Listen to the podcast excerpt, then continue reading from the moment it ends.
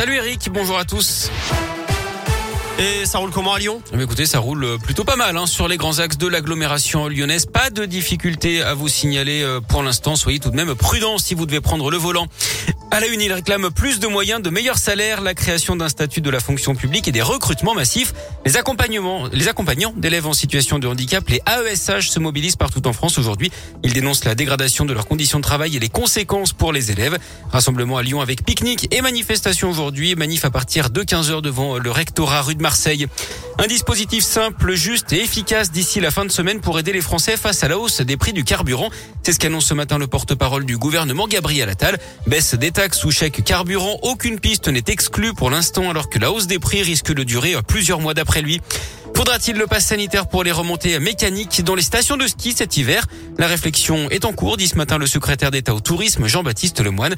Pour l'instant, il n'y en a pas besoin, mais la donne pourrait rapidement changer avec l'arrivée des touristes. L'Assemblée nationale de son côté examine le projet de loi de vigilance sanitaire à partir d'aujourd'hui. Le texte prévoit de prolonger le pass sanitaire jusqu'au 31 juillet. Ne jetez pas systématiquement vos masques à usage unique. Contrairement à ce que laisse penser leur nom, on pourrait les réutiliser. C'est ce que montre une nouvelle enquête menée pendant un an et demi par des chercheurs français. Ils pourraient être lavables jusqu'à 10 fois à 60 degrés et protégés dans une tête d'oreiller. La campagne de vaccination de la grippe avancée de 4 jours. Elle devait démarrer le 26 octobre. Ce sera finalement le 22, c'est-à-dire ce vendredi. L'objectif, c'est de surfer sur la vaccination contre le Covid pour vacciner également les plus fragiles contre le virus saisonnier. Il scie un poteau pour détruire une caméra de vidéosurveillance. La scène s'est passée à Oyonnax dans l'un dimanche en début de soirée d'après le progrès.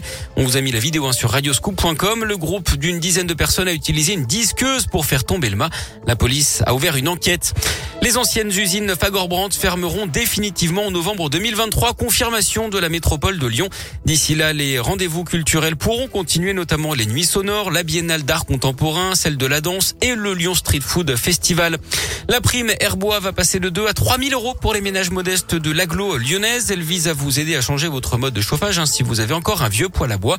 Il en existerait encore 20 000 dans la métropole. Ils sont jugés trop polluants.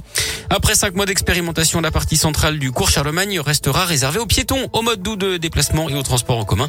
La végétalisation, elle sera accrue. Le Grand Lyon prévoit également d'apaiser les rues Smith et Perrier. Et puis une mauvaise nouvelle pour ceux qui aiment aller au ciné. Disney a annoncé hier que la sortie des prochains Marvel était repoussée de plusieurs mois. Ça concerne Doctor Strange, Thor, Black Panther et Captain Marvel. Disney n'a donné aucune explication. Notez que le cinquième Indiana Jones a lui été repoussé d'un an. Prévu en juillet prochain, il ne sortira qu'au mois de juin 2023. Et puis on termine par du foot avec la Ligue des Champions et la troisième journée de la phase de poule qui commence ce soir. Le PSG accueille Leipzig à partir de 21h.